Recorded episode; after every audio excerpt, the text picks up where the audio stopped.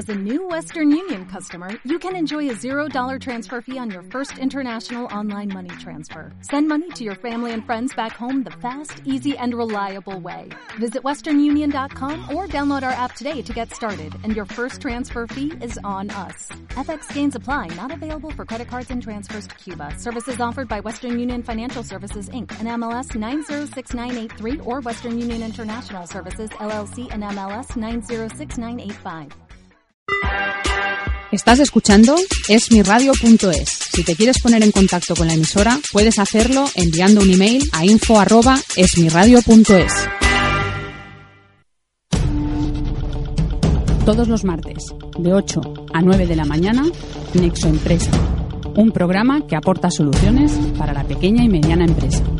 Dirige y presenta Franco Losada, aquí, en esmiradio.es. Buenos días y bienvenidos a una nueva edición de Nexo Empresa. Les habla Franco Losada. Hoy desde Granada en esmiradio.es.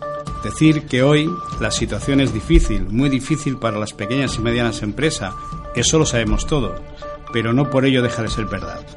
Las pymes necesitan hacer frente a esa situación, especialmente grave por la ausencia de crédito, pero pueden solucionarlo con una buena gestión de su actividad para ello necesita conocer cómo hacerlo mejor.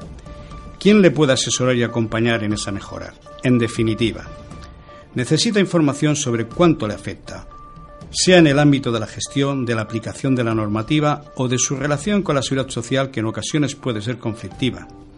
En nuestro bloque de, de hoy, de gestión de la actividad, hoy les vamos a hablar de la cogerencia o el asesoramiento, esa ayuda externa tan importante que puede necesitar un pequeño o mediano empresario para gestionar mejor su empresa.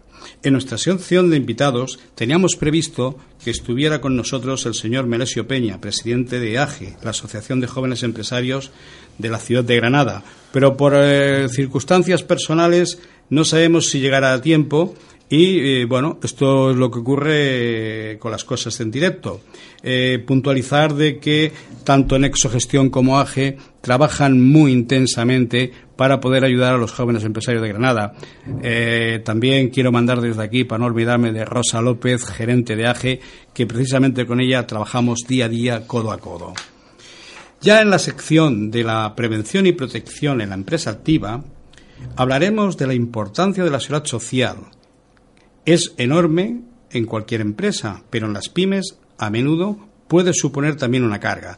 Cecilio Hurtado, de Activa Mutua 2008, nos hablará de este asunto, que además va a ser colaborador habitual y responsable de la gestión desde Granada. Por último, pero no menos importante, Antonio López, en la sección de Economía para las pymes, explicará a nuestros oyentes el funcionamiento del nuevo régimen especial de funcionamiento de caja. ¿Cómo suena esto tan mal? Que entrará en vigor a partir de primeros de enero del año próximo. Como es un tema muy complejo, lo vamos a dividir en, en tres puntos. Dos, financiero y contable, y uno desde el punto de vista de recursos humanos. Con lo cual, hoy Antonio enfocará el primer tema económico y fiscal. El siguiente programa será a través de recursos humanos para hacerlo un poco más, más eh, dijéramos, más divertido y en, otra emisión acabaremos este bloque. Como pueden oír, Nexo Empresa tiene un, un contenido de lo más interesante. No se lo pierda. Volvemos tras unos segundos de consejos publicitarios.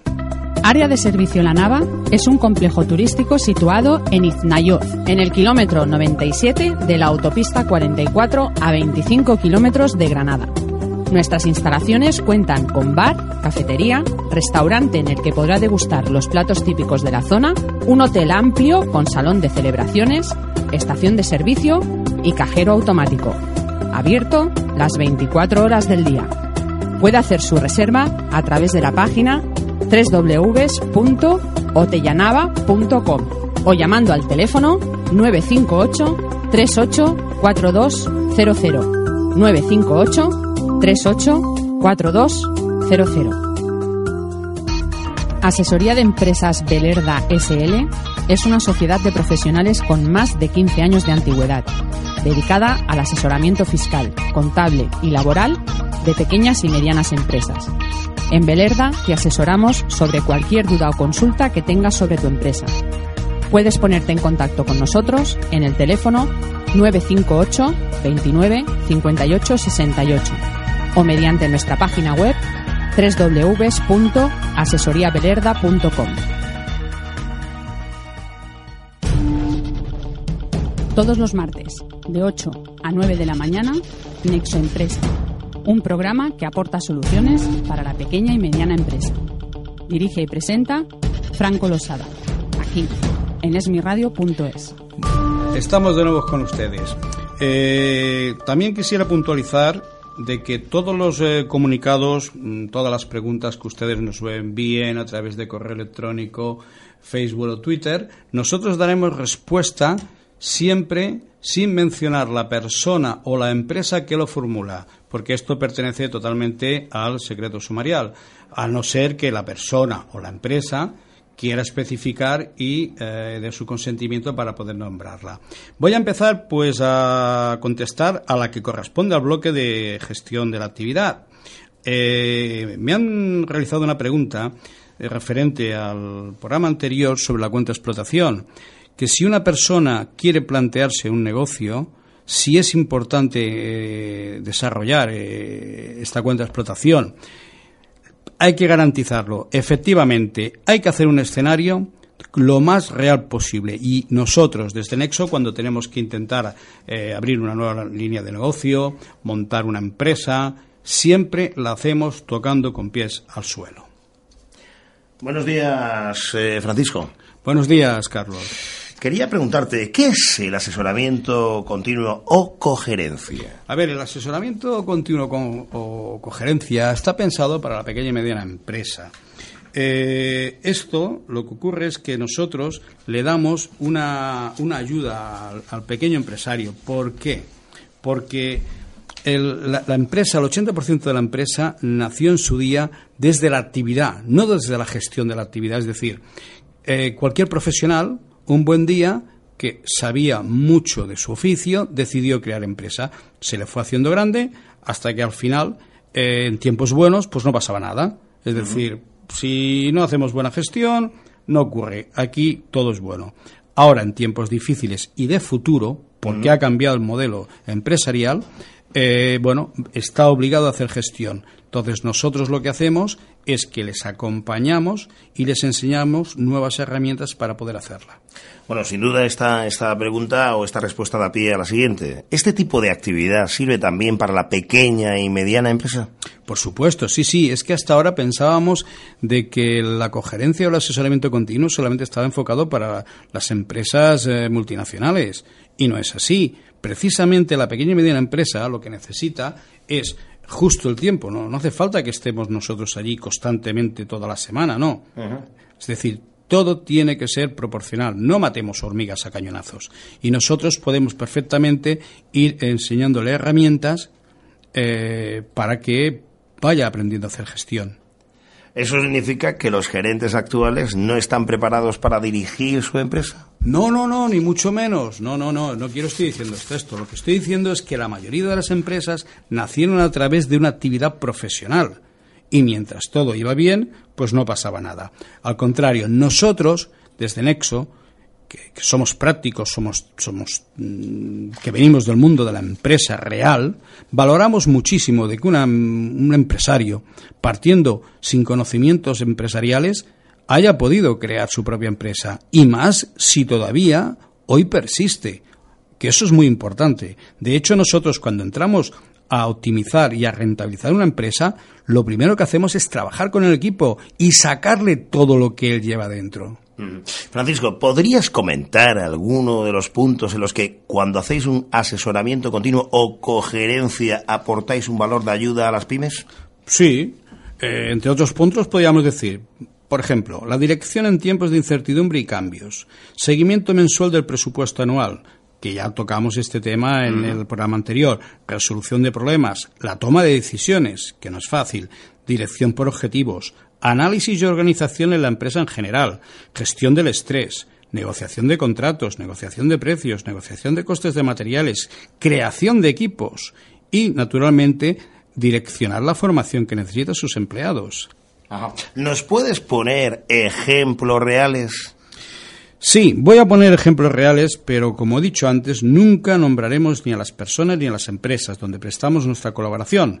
Pertenecen al secreto profesional, aunque tengo que decir que hay muchas personas o empresas que recomiendan eso gestión a sus conocidos, pero insisto, por nuestra parte, jamás de los ejemplos que pongamos vamos a mencionar a dichas entidades o personas físicas. Por ejemplo, la dirección en tiempos de incertidumbre. Eh, les voy a hablar de un caso de ayer mismo. Ayer me comentaba eh, uno de los socios de una pequeña y mediana empresa de que llevaban ocho años como empresa, que no habían alcanzado nunca, eh, mm, digamos, beneficios, pero que no querían, no querían de alguna manera cambiar ese eh, administrador o gerente. Vamos a ver, yo lo que suelo decir de que en tiempos de incertidumbre y de cambio, la propia silla de la gerencia es un rol de gerente que es muy difícil, es muy censurado, es muy presionante, todo el mundo lo enfoca. Tiene que ser la propia persona, el propio gerente, el que tenga la capacidad para decir, vamos a ver, ¿cuál es mi potencial? Y, como nos ocurre a cualquiera de nosotros, cuando tú necesitas eh, pues otros profesionales que te puedan acompañar, aceptar esa ayuda. Francisco, ¿os habéis encontrado en alguna ocasión que las empresas que no os conocen os confunden o comparan con las actividades normales de una gestoría tradicional? Mm, por supuesto, hasta que no explicamos qué hacemos y cómo lo hacemos, decir de que Nexo Gestión eh, desarrolla una, actividad muy innovadora. ¿Por qué? Porque nosotros, en principio, eh, no somos una asesoría. Yo he procurado intentar cambiar el nombre de la asesoría porque eh, en estos tiempos también está un poco desvirtuada. Nosotros en realidad somos técnicos de gestión. Es decir, nuestro ámbito de actuación entra desde por qué una empresa recibe o le paga a un cliente hasta que sale por la puerta. Lo que nunca intervenimos nosotros es ni en la fiscalidad, ni en temas laborales, ni en contabilidad. No es nuestro tema. De hecho, nosotros ya eh, en Cataluña tenemos ya eh, Davilans Consultors que nos da ese soporte para las empresas que consideramos que tienen esa necesidad. Y aquí, para la provincia, bueno, para la comunidad andaluza, sobre todo aquí en Granada, pues tengo la suerte, tenemos la suerte de que Antonio López, de Asesoría de Empresas Belerda, cubre esa necesidad que la labor que realiza Neso Gestión en, la actividad diaria de la empresa no tiene absolutamente nada que ver con la labor que tenemos que realizar la asesoría. De hecho, eh, nosotros llevamos colaborando con ellos cuatro años y lo que hace en realidad es facilitar la gestión que tenemos que hacer en las asesorías, porque ellos hacen un trabajo de forma interna en la empresa y nosotros nuestra labor es jurídica y externa a lo que es el día a día de la empresa. Y entonces es perfectamente compatible una actividad con otra y jamás hemos comprobado que se pueda solapar algún tipo de, de labor de las que ellos realizan con las que tenemos que realizar en, en las actividades. Pues muchísimas gracias, Antonio, por, eh, por, aclarar de que verdaderamente no somos eh, competencia de asesorías ni gestorías. Eh, también quería comentar de que, bueno, dentro de los objetivos que hemos dicho anteriormente, eh, en acompañamientos, pues nosotros de alguna manera toda la asesoría, toda la eh, cogerencia se basa en la vida real. Nosotros venimos de la vida real, tocamos de pies al suelo y tenemos que ser capaces de poder eh, apañarnos con lo que tengamos. Es decir, es muy fácil, es muy fácil, vale, suena el teléfono, cosas del directo, es muy fácil eh, llegar a una empresa y que te digan, oye, mira, te voy a darle la vuelta a tu negocio, te lo voy a rentabilizar, pero mira, de entrada necesito que me cambies el software, que me cambies las máquinas, eh, suponiendo que fueran una empresa industrial. Si fuera una empresa de servicios, como también prestamos, mira, ¿sabes qué? Que hay que cambiar todo el mobiliario del restaurante, las camas, hombre, para esto no hace falta que venga nadie. Nosotros, desde Nexo, eh, cuando hacemos cogerencia, siempre procuramos sacarle el máximo rendimiento a la experiencia que tiene el pequeño y mediano empresario y con lo que hay entre todos, trabajando en equipo y tocando de pies al suelo, darle un nuevo direccionamiento. Davilans Consultores, empresa especializada en consultoría y recursos humanos para la pequeña y mediana empresa, así como asesoramiento en tareas fiscales, contables y legales. Para ponerse en contacto con nosotros puede hacerlo a través de nuestras redes sociales en Facebook o Twitter o también en nuestra página web www.davilans.com o llamando al 93 860 17 29.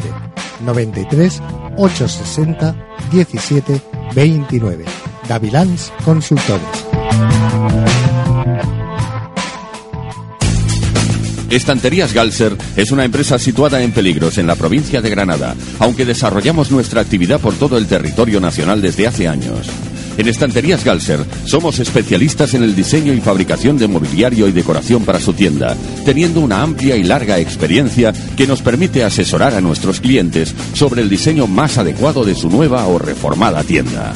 Además disponemos de un amplio catálogo de productos para suministrar al sector del comercio. Puede contactar con nosotros a través de nuestra web www.estanteriasgalser.es o en los teléfonos de atención al cliente 902-501-182 y 958-402-146. Poliéster Santiga es una empresa con experiencia en la necesidad de los clientes desde el año 85. Estamos a su servicio. Nos dedicamos a la fabricación de resinas reforzadas con fibra de vidrio, tanto ortoftálica, isoftálica ignífugas, así como resinas vinilester para refuerzos químicos. Hacemos recubrimientos de piscinas, camiones cisterna, cubas para baños o cincados, como piezas de maquinaria, atracciones y una larga diversidad de actuaciones o fabricación. Puede contactar con nosotros a través de nuestra web www.poliestersantiga.com o al teléfono 93 718 85 64. 93 718 85 64. Todos los martes, de 8 a 9 de la mañana, Nexo Empresa. Un programa que aporta soluciones para la pequeña y mediana empresa. Dirige y presenta Franco Losada, aquí, en esmiradio.es. De nuevo aquí con ustedes. Hoy en nuestro bloque de prevención y protección para la empresa activa está con nosotros Cecilio Hurtado, de Activa Mutua, Mutua de Accidentes de Trabajo. Pretendemos que nos explique de la manera más sencilla posible el funcionamiento de algunas de las prestaciones de la seguridad social. Eh, este asunto, además, eh, su repercusión social tiene un gran impacto económico en el ámbito empresarial. Buenos días, Cecilio, ¿cómo estás? Hola, buenos días, Francisco. Buenos días, Carlos, Antonio. Eh, estoy muy bien y os agradezco que me hayáis invitado a venir aquí hoy a explicar lo poco que se puede explicar de este tema tan complejo.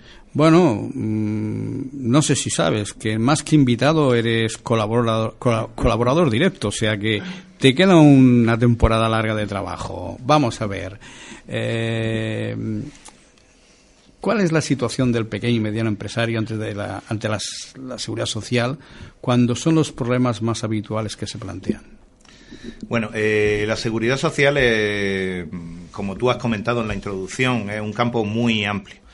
Pero yo creo que a cualquier empresario, independientemente del tamaño de su empresa, eh, lo que le interesa sobre todo es saber que está cumpliendo las obligaciones mínimas para eh, no tener ningún problema formal, eh, ni legal, ni ninguna repercusión negativa en su empresa. Entonces, evidentemente, la primera obligación del empresario es dar de alta a los trabajadores, es decir, cuando contrata a un trabajador, eh, lo primero que tiene que hacer es darlo de alta. Esto en sí mismo es complejo, porque eh, las necesidades de las empresas son muy distintas.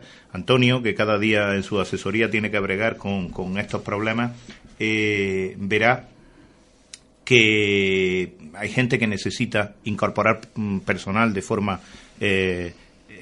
Tem- continua. Efectivamente, hay contratos para un día, para una hora, para unos días, para un fin de semana, en función de la actividad. Y esto en sí mismo ya es complejo, porque todos estos movimientos de trabajadores, tanto las altas como las bajas, como las variaciones de datos, hay que comunicarlas a la seguridad social en el mismo momento, si no antes de que se produzcan. Y esto ya es un gran problema para las empresas. Bien.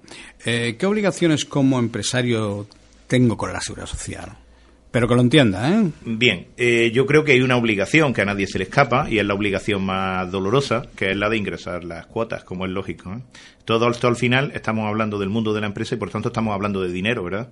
Eh, una obligación formal es el ingreso puntualmente en los plazos de las cuotas y eh, la que ya he referido antes, es decir, comunicar antes de que se produzcan todos los movimientos de trabajadores, tanto las incorporaciones como los ceses, como los cambios que pueda haber en la situación del trabajador. Esto la Seguridad Social tiene unos sistemas informáticos que permiten comunicarlo en tiempo muy ágil, pero por otra parte obligan a la empresa también a usar estos sistemas y a comunicarlo en tiempo real, prácticamente. Bueno, de alguna manera esto tendría que ser obligatorio para todos, porque así evitaríamos la competencia eh, ilegal para las empresas que están trabajando y que están cotizando por sus trabajadores.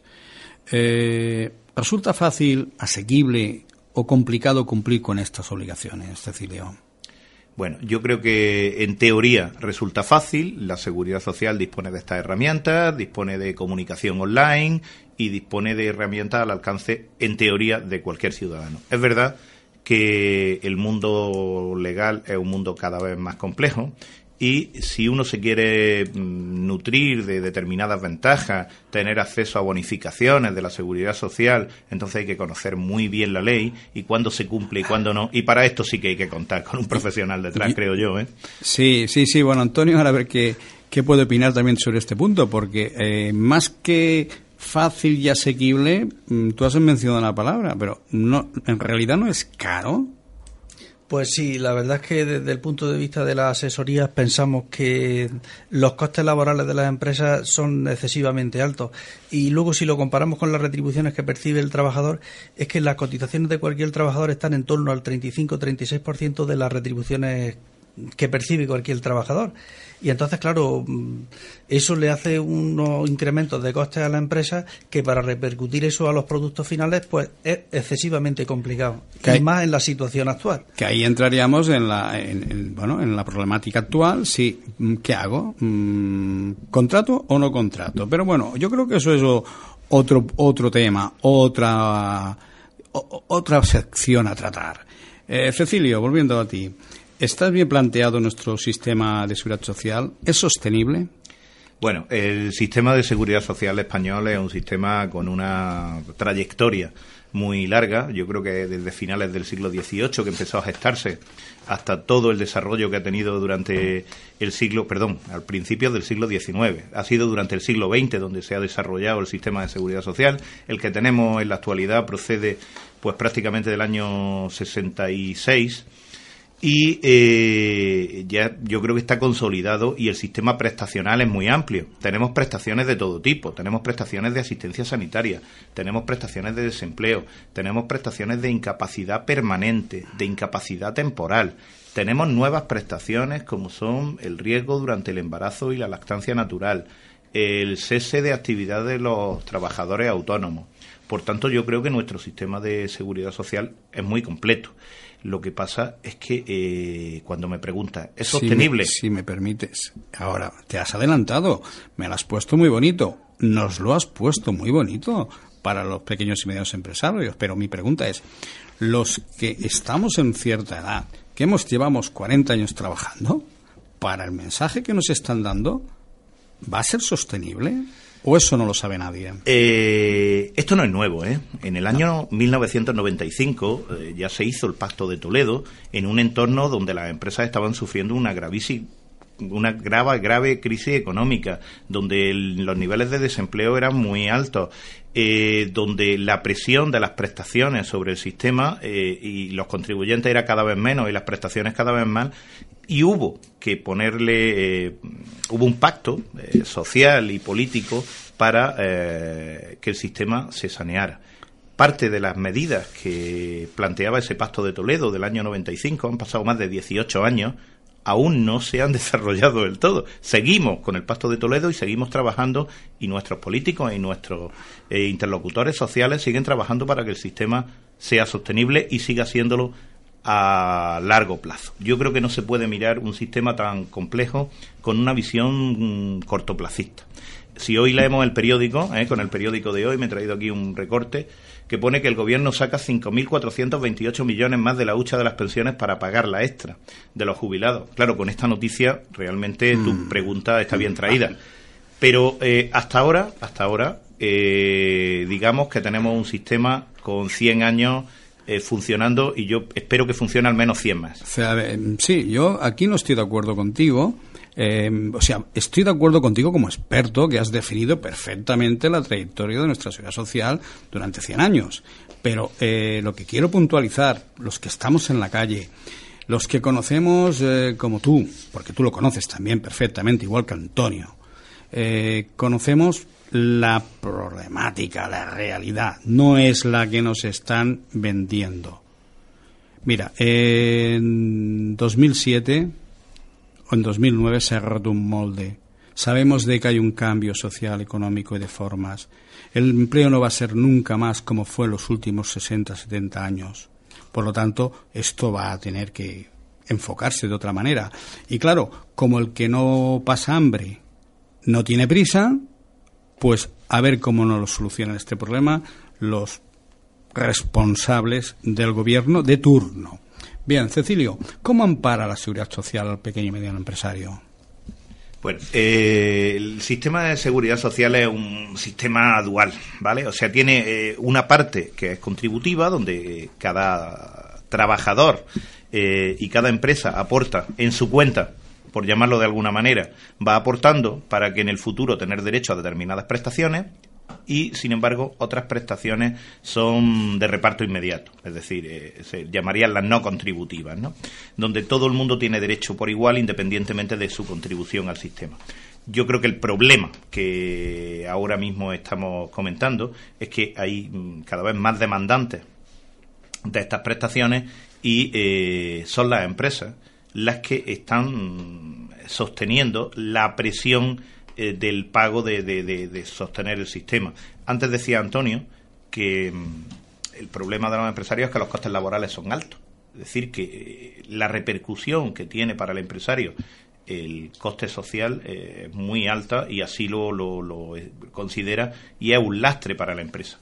Pero claro, desde el otro punto de vista, esto está el punto de vista del que paga, pero está el punto de vista del que tiene que otorgar esas prestaciones. Es decir, y vemos que no hay suficiencia económica para cubrir las prestaciones. Este equilibrio, este equilibrio es una pugna permanente es una pugna permanente que es difícil de solucionar.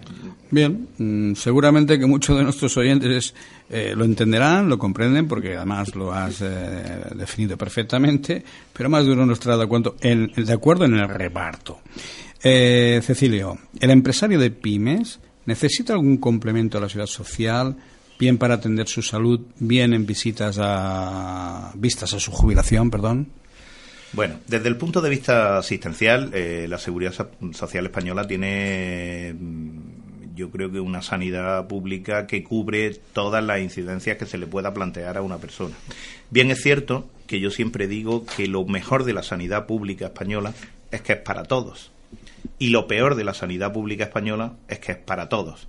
Por tanto, eh, está sujeta a presión y a listas de espera. Hombre, yo creo que el que realmente mm, pueda eh, pagarse un sistema sanitario con menor presión y por lo tanto con menor lista de espera, pues indica, está es adecuado que lo haga. Pero por otra parte hay que decir que para mm, grandes problemas de salud aún teniendo un seguro mm, privado, la gente suele recurrir a la sanidad pública. Por tanto, eh, yo creo que es un buen complemento, un complemento necesario, adecuado, que te da calidad. Pero, eh, desde luego, la sanidad española es suficiente para cubrir las necesidades básicas. Básicas y no básicas, porque yo mm, supongo que como cualquier persona eh, tenemos familiares y hemos acudido al sistema público sanitario y yo personalmente, Franco Losada, 10. Bien, una última pregunta, Cecilio. ¿Cómo conviven y cómo se complementan la seguridad social y las mutuas? Pero dime la verdad, no me seas político. Eh, hay que ser político, Francisco. No nos queda otra. Sí te diré que realmente en las mutuas estamos plenamente integradas dentro del sistema de la seguridad social y tan eh, lo llevamos en nuestro ADN que lo, forma parte de nuestro nombre. Mutuas de accidentes de trabajo y enfermedades profesionales de la seguridad social. O sea que venimos de la Seguridad Social y pertenecemos a ella al 100%. Muy bien, eh, Cecilio, muchísimas gracias por eh, aportarnos esto en tu sección. Eh, te esperamos en otros programas, como está planificado. Y nosotros volvemos en unos segundos después de la publicidad. Gracias. Poliéster Santiga es una empresa con experiencia en la necesidad de los clientes desde el año 85. Estamos a su servicio. Nos dedicamos a la fabricación de resinas reforzadas con fibra de vidrio, tanto ortoftálica, isoftálica, ignífugas, así como resinas vinilester para refuerzos químicos.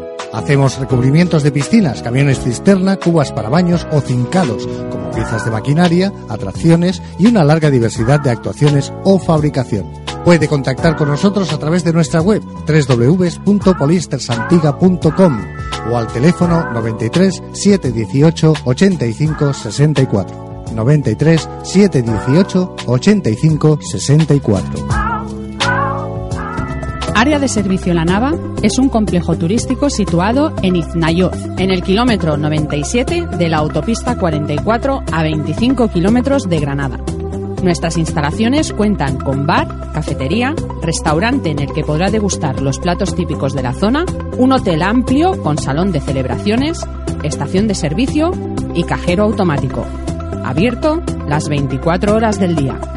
Puede hacer su reserva a través de la página www.otellanava.com o llamando al teléfono 958 38 4200 958 38 4200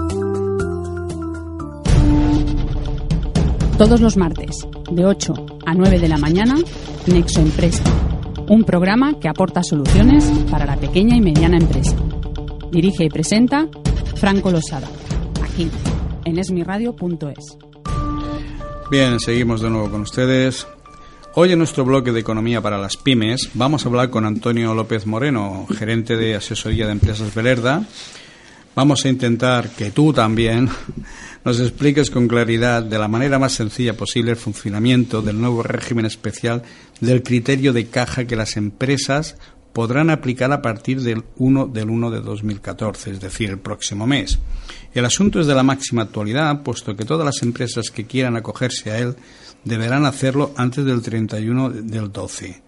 Eh, Antonio, Sí. por lo que lo pueda entender yo, por favor. Vale, buenos días, Francisco, a Carlos y a Cecilio y a los oyentes. Discu- discúlpame un segundo. Eh, este tema, mm, recordamos a nuestros oyentes que tú vas a hacer hoy una primera introducción. El programa siguiente lo vamos a intercalar con el tema que afecta a recursos humanos en el mismo punto. Y en un tercer programa tú finalizarás este, este contenido. Sí, es correcto porque eh, en definitiva lo que se ha planteado es poner aquí lo que es la última ley que ha sacado el gobierno, que es la ley de emprendedores, donde dentro de este contenido pues hay aspectos que afectan a materia de recursos humanos y en concreto aquí es donde se ha, desarrollado el, el nuevo criterio de régimen especial de caja para el IVA.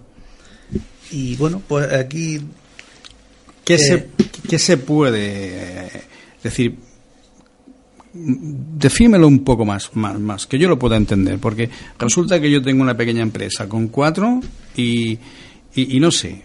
Vamos a ver, ¿quién puede acogerse al régimen especial del criterio de caja? Bueno, este criterio de caja, en definitiva, el criterio eh, o el régimen especial de criterio de caja, eh, esto lo ha sacado el gobierno actual porque, en definitiva, fue una promesa electoral que tenía para las pequeñas y medianas empresas y bueno, y ha puesto unas limitaciones eh, para ver qué tipo de contribuyentes, que sean personas físicas o personas jurídicas, se pueden acoger a este régimen. Los límites que ha puesto es que la empresa eh, no puede tener operaciones a lo largo del año natural por encima de 2 millones de euros.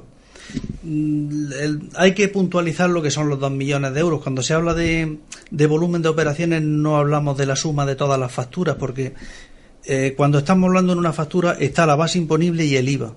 Y para determinar el volumen de operaciones de los 2 millones solamente estaríamos hablando de lo que es la base imponible, o sea, las ventas excluidos los impuestos indirectos que sería el IVA. Muy bien. Hay que puntualizar también eh, que ningún contribuyente que se quiera acoger a este régimen de caja y que cumpla el requisito de facturar menos de 2 millones de euros haya hecho cobro en efectivo con algún destinatario, o sea, con algún cliente superiores a 100.000 euros. O sea, no se puede haber cobrado más de 100.000 euros en efectivo con algún cliente. Aquí también quiero puntualizar una cosa, porque se puede pensar, tal y como viene desarrollado en el Real Decreto, que se quedaría excluido del criterio especial de régimen de caja para este cliente en concreto, pero no es así. Si solamente tiene un cliente el cual le haya cobrado más de 100.000 euros, esta empresa quedaría totalmente excluida de este régimen. Nunca se podría acoger a este régimen. Muy bien. ¿El régimen es optativo u obligatorio? El régimen es optativo. La, el que no quiera acogerse a él, pues tiene la posibilidad pues, de no hacer nada. Y si quiere acogerse a él, pues tiene que optar por él. La forma de hacerlo es mediante, bueno, la documentación que se presenta en la agencia tributaria, que es la que lleva el control de esto, que eh, un modelo que se llama el modelo 036, que es donde se registran todas las obligaciones que tienen los contribuyentes. Y ahí es donde debe eh, optar por este régimen.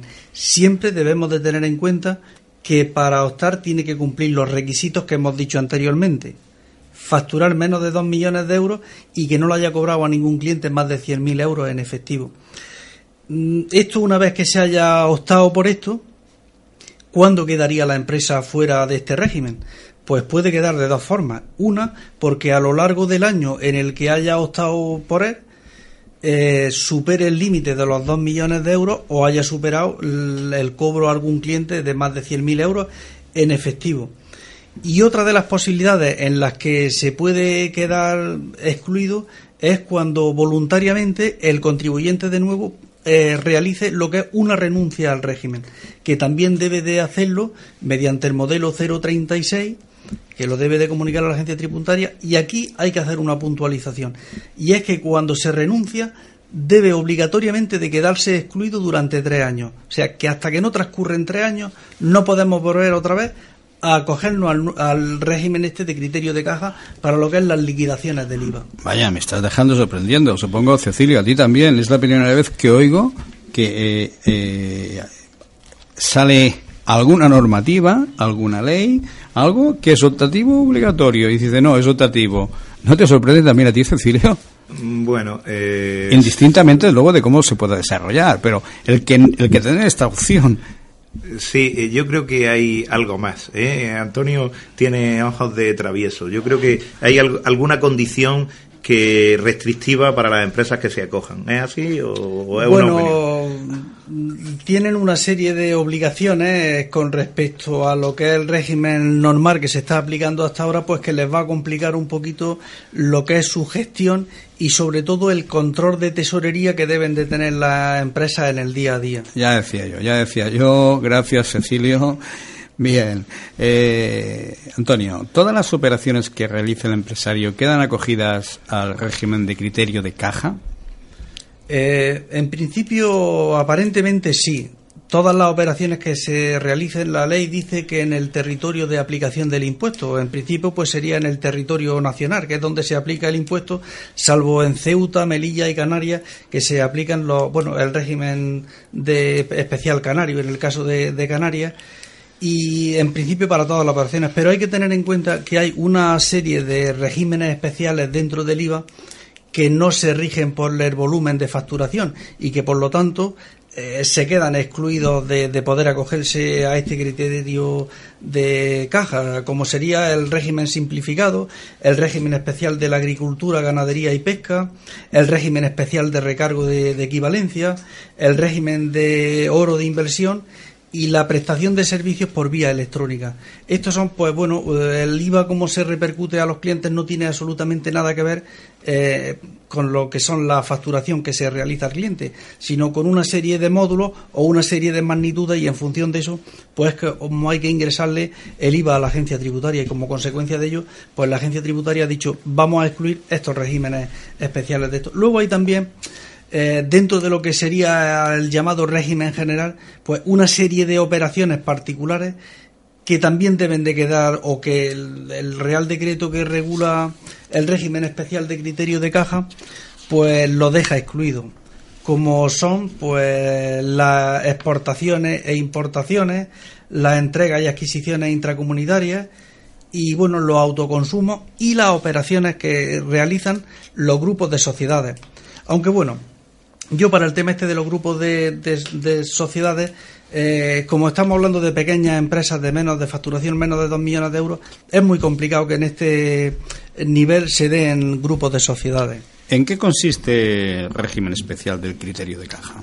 Bueno, el régimen de criterio de caja consiste principalmente en que el IVA, cuando hablamos en el IVA de devengo, hablamos del momento en que hay que ingresarle el IVA a la agencia tributaria.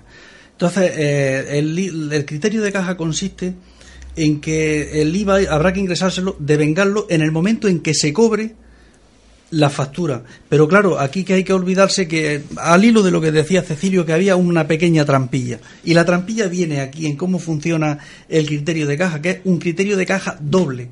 ¿Por qué? Porque tú pagas el IVA cuando te paga tu cliente, pero también te va a deducir el IVA de las facturas de tus proveedores cuando le pagas a tus proveedores que no, eh, no ocurre como en el régimen general, que en el momento en que recibes la mercancía y recibes la factura te desgrabas tu IVA. En este caso no, cuando tú pagas la factura es cuando vas a optar por desgrabarte. O sea, va a ser bidireccional. Es decir, están por las dos partes. Es, para todos, no solamente para nosotros. Efectivamente. Lo que sería el criterio de caja doble para los ingresos y para los descuentos del IVA. Muy bien. ¿En qué diferencia, perdona, en qué se diferencia el criterio de caja que viene aplicado hasta el momento? Bueno, el criterio de caja que viene aplicado hasta el momento, y es por eso que las pequeñas empresas venían reclamándolo hacía muchísimo tiempo que el gobierno de turno por regulara esto de alguna forma. El, ¿Cuándo se devengaba el IVA o se devenga en el régimen general?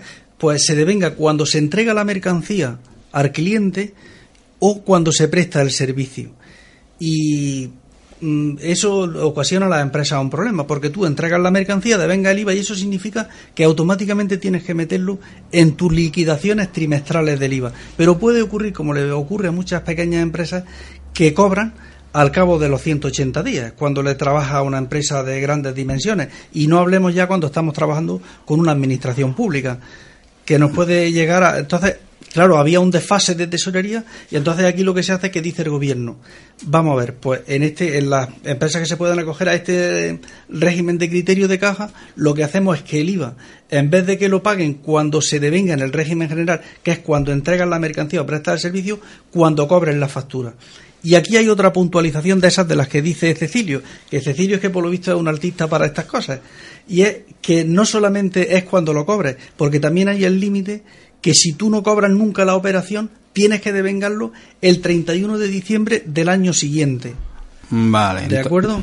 Mm, Antonio, mm, yo por lo que me estáis contando, o sea, más que simplificar con esta, o sea, nos están complicando la vida a todo, a todos los que, o sea, a los contables directos de las empresas, financieros directos, asesores y gestores que dais ese servicio, vais a tener una, una contabilidad muchísimo más compleja.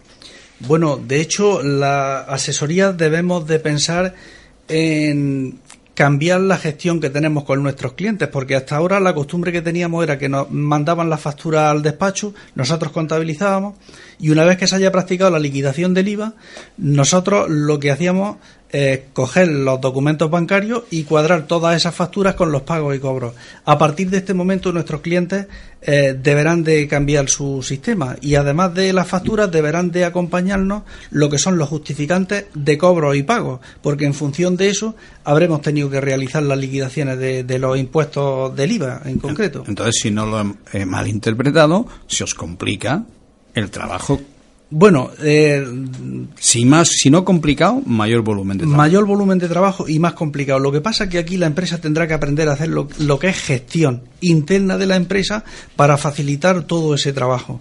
Y de hecho, las pequeñas empresas deberán de pensar en poner su sus sistemas informáticos para llevar un control de eso y lo que es los despachos profesionales, la asesoría, lo que tendremos que hacer es administrar esa información, porque no la podremos gestionar directamente. De acuerdo, y además vosotros tenéis una, una correspondencia, una obligación también respecto al Ministerio. ¿De acuerdo? Eh, también decirte una cosa, Antonio. Yo, eh, bueno, entiendo perfectamente eh, toda tu exposición en este primer tema pero sí que te pediría a ti y a todos los oyentes profesionales, asesores fiscales, gestorías, todos los que estáis en vuestro sector, por favor, hacer un comunicado, hacer algo que el pequeño y mediano empresario lo pueda entender. Naturalmente que la empresa mediana que tiene su, su director financiero lo entiende perfectamente, pero es que el 93% de las empresas que hay actualmente en España no superan los 10 trabajadores. Imaginaros el perfil de esa empresa, de ese empresario. Pues Antonio, gracias por tu aportación y te esperamos en próximos programas. Gracias a vosotros por vuestra invitación. No es una invitación. Colaborador. Ahora sí, Antonio. Muy bien. Eh, vamos eh, inevitablemente a pasar también a otros momentitos de publicidad. Asesoría de Empresas Belerda SL es una sociedad de profesionales con más de 15 años de antigüedad, dedicada al asesoramiento fiscal, contable y laboral de pequeñas y medianas empresas. En Belerda te asesoramos sobre cualquier duda o consulta que tengas sobre tu empresa. Puedes ponerte en contacto con nosotros en el teléfono 958 29 58 68 o mediante nuestra página web www.asesoriabelerda.com. ¿Tu empresa tiene problemas? ¿Necesitas mejorar la rentabilidad y optimizarla? ¿Sabes la situación real de la empresa? ¿Cuesta sobrevivir en ausencia de crédito? En Nexogestión te ayudamos a encontrar soluciones prácticas desde el primer momento. Nuestros técnicos de gestión se involucran de una forma práctica y directa en la actividad de tu empresa. Estaremos a tu lado cuando nos necesites. Nexogestión te ayuda a mejorar el presente y a preparar el futuro. Si lo deseas, puedes contactar con nosotros a través de nuestra web www.nexogestion.com o al teléfono de atención al cliente 610 625 128.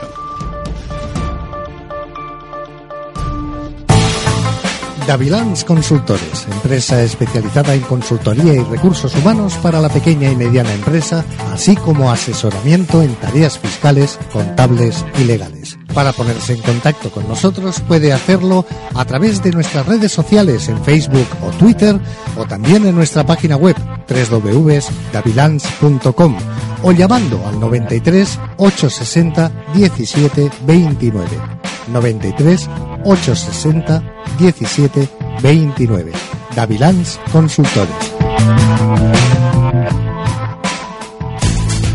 Estanterías Galser es una empresa situada en Peligros, en la provincia de Granada, aunque desarrollamos nuestra actividad por todo el territorio nacional desde hace años. En Estanterías Galser somos especialistas en el diseño y fabricación de mobiliario y decoración para su tienda, teniendo una amplia y larga experiencia que nos permite asesorar a nuestros clientes sobre el diseño más adecuado de su nueva o reformada tienda. Además disponemos de un amplio catálogo de productos para suministrar al sector del comercio. Puede contactar con nosotros a través de nuestra web www.estanteriasgalser.es o en los teléfonos de atención al cliente 902-501-182 y 958-402-146. Poliéster Santiga es una empresa con experiencia en la necesidad de los clientes desde el año 85. Estamos a su servicio. Nos dedicamos a la fabricación de resinas reforzadas con fibra de vidrio, tanto ortoftálica, isoftálica, ignífugas, así como resinas vinilester para refuerzos químicos.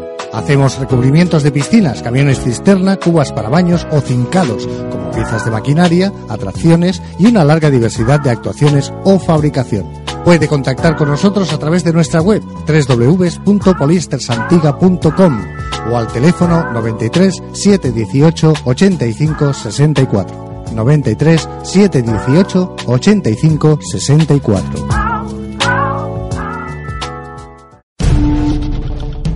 Todos los martes, de 8 a 9 de la mañana, Nexo Empresa. Un programa que aporta soluciones para la pequeña y mediana empresa. Dirige y presenta Franco Losada, aquí, en esmiradio.es.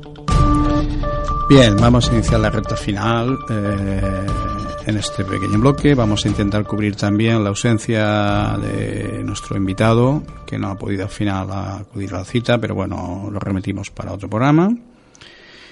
Y bueno, tal como le comentaba yo a Antonio, Antonio y también a Cecilio, eh, la pequeña y mediana empresa es el motor de la economía española. El 96% de las empresas españolas tienen 10 o menos trabajadores. Es por este motivo, el sector empresarial que más ayuda necesita en estos tiempos de crisis. Solo si estas empresas funcionan y crecen, eh, crecerá la economía, mejorará la situación económica de una inmensa mayoría de los españoles. En un momento en el que esa ayuda no fluye ni desde los gobiernos y desde los bancos, en Exoempresa pretendemos aportar nuestra pequeña ayuda, apenas un grano de arena, semana a semana, Vamos a intentar que así suceda. Si lo conseguimos nos daremos por satisfechos. Eh, nuestro objetivo como, como empresa, eh, tanto en Exogestión como las empresas colaboradoras, eh, lo que pretendemos es poder aportar nuestras experiencias, poder aconsejarles. Los que hemos pasado a nivel profesional desde la pequeñita empresa, hasta la gran multinacional, sabemos la gran diferencia que puede tener en recursos, en medios, una gran multinacional. Una gran multinacional se puede permitir el lujo de poner en jaque a un ayuntamiento o incluso a, una comunidad. No es la primera vez, por ejemplo, de que el gobierno catalán, por ejemplo, pues eh, ha ayudado a la SEAT o otros entonces, los pequeños, los pequeños estamos un poco abandonados de la mano del Señor. Eh, si te retrasas en un pago rápidamente, eh, te vienen encima, no te dan posibilidades de negociación. Entre nosotros, en puesto de ayudarnos, pequeños a pequeños, a veces lo que hacemos también es poner los palos a las ruedas. Yo quizá les recomendaría a nuestros oyentes Seamos comprensivos con nuestros proveedores, con nuestros colaboradores, aquellos que tienen impagados y que no pueden satisfacer esas cuotas a, otros que no dejan de ser compañeros. Por esto eh, tenemos que sacar de alguna manera nuestros propios recursos. Nosotros eh, hoy hablábamos también en nuestro bloque gestión de la actividad de lo que es la, cogerencia o el asesoramiento continuo. Nosotros desde Nexo cuando vamos a empresas muchas veces les hacemos ver que con los medios que tienen pueden, mm, pueden crear nuevas líneas de negocio. Voy a poner un ejemplo claro. Imagínense una empresa del metal que tiene prensas de estampación, que tiene plegadoras, que tienen máquinas de soldar. Si hasta la fecha se podían dedicar hacer una línea de producto, ¿por qué no ahora hacen otra? Si las máquinas va a hacer igual si la prensa cuando baja y pica va a hacer una transformación o va a cortar, hay que crear. Eh, tenemos que ser innovadores y yo les puedo garantizar por la experiencia que tengo de que cuando nosotros eh, trabajamos en colaboración con una pequeña y mediana empresa, los pequeños y medianos empresarios tienen una infinidad de proyectos, una cantidad de ideas brutales. Lo que pasa que muchas veces la falta de medios económicos, que en estos momentos no, les acompaña, no les permite de alguna manera realizarlas. Pero bueno, igual que les dije eh, en, nuestro primer programa, que les animaba a seguir luchando, a seguir esforzándose. De todo esfuerzo siempre se recoge algo. Hoy vuelvo a insistir. Eh, nosotros eh, hemos visto empresas que hoy todavía perduran a pesar de esta crisis. ¿Por qué? Porque han tenido la visión de decir, bueno, yo si hasta ahora me he dedicado a hacer este tipo de líneas de negocio, voy a buscar a alguien que me ayude. ¿Qué puedo hacer con mi experiencia? Mm, un, claro ejemplo, eh, una empresa, por ejemplo, que conocemos que dominaba perfectamente la costura del cuero, que es muy difícil, y que forraba volantes para, para el sector del automóvil. Bueno, una vez que el sector del automóvil se trasladó hacia otro lado, bueno, ellos eh, siguieron haciendo la misma actividad, pero dedicándose al tuning. Es así de sencillo. Es decir, a veces la falta de, de confianza en uno mismo. ¿Por qué? porque estamos acostumbrados a sentirnos pequeños. Los pequeños son los grandes en estos momentos. Si ustedes se, fijan, eh, el mérito, como bien decía al principio de este programa, lo tienen los que se levantan por la mañana, los que tienen cuatro, cinco, seis, siete, ocho, hasta diez trabajadores que llegan un mes para poder pagarles y ellos muchas veces no cobran. Ese es el, auténtico motivo. Por esto les digo de que eh, yo, por mis años de experiencia en el mundo laboral, lo único que, pensamos que para que una empresa eh, pueda prosperar es que, sobre todo ahora, se mentalice. Ya nada va a ser igual.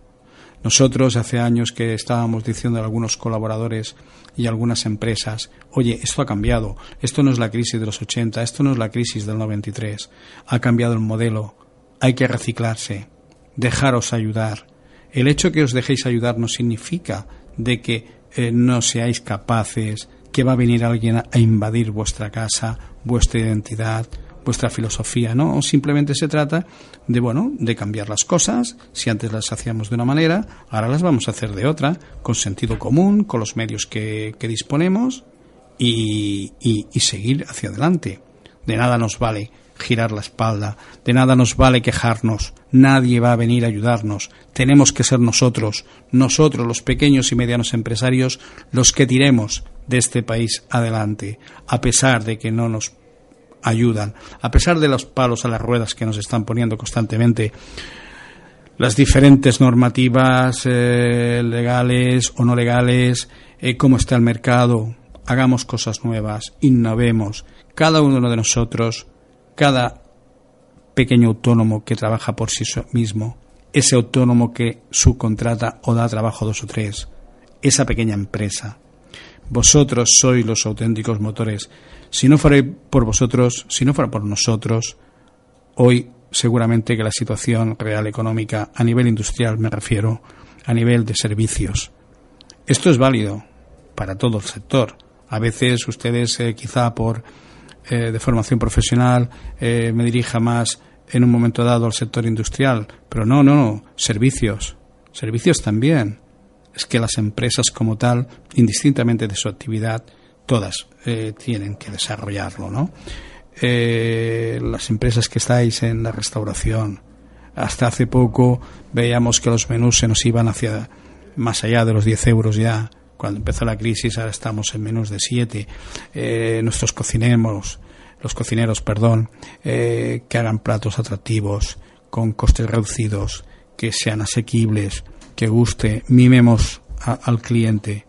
Vivimos del cliente Pongámonos en lugar del cliente, tanto en los sectores industriales de servicios. Por eso les recomiendo que no pierdan la, calma, no pierdan la fe en, sí, en ustedes mismos.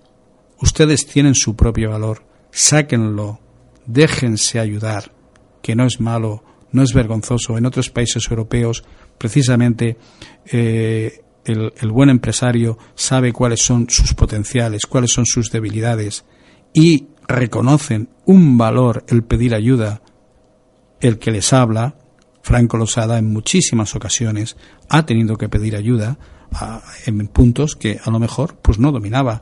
Las personas, los empresarios no estamos obligados a ser una enciclopedia. No es lógico. Por lo tanto, eh, sigan así, sigan resistiendo. Todos los martes, de 8 a 9 de la mañana, Nexo Empresa, un programa que aporta soluciones para la pequeña y mediana empresa. Dirige y presenta Franco Losada, en esmiradio.es. Bien, ya para finalizar, estamos ya próximos a las fechas navideñas.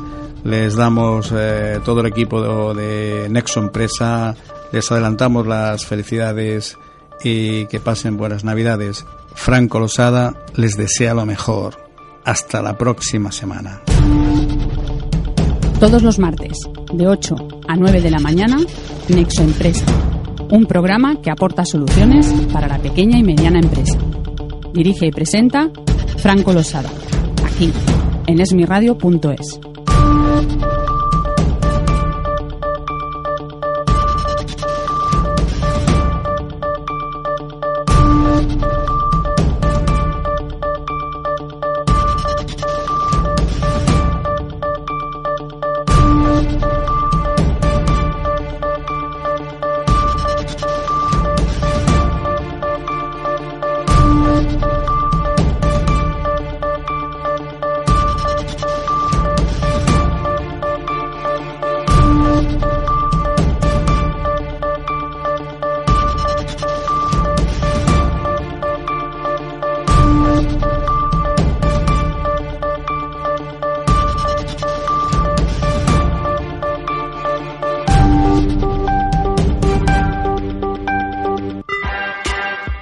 escuchando esmiradio.es. Si te quieres poner en contacto con la emisora, puedes hacerlo enviando un email a info@esmiradio.es.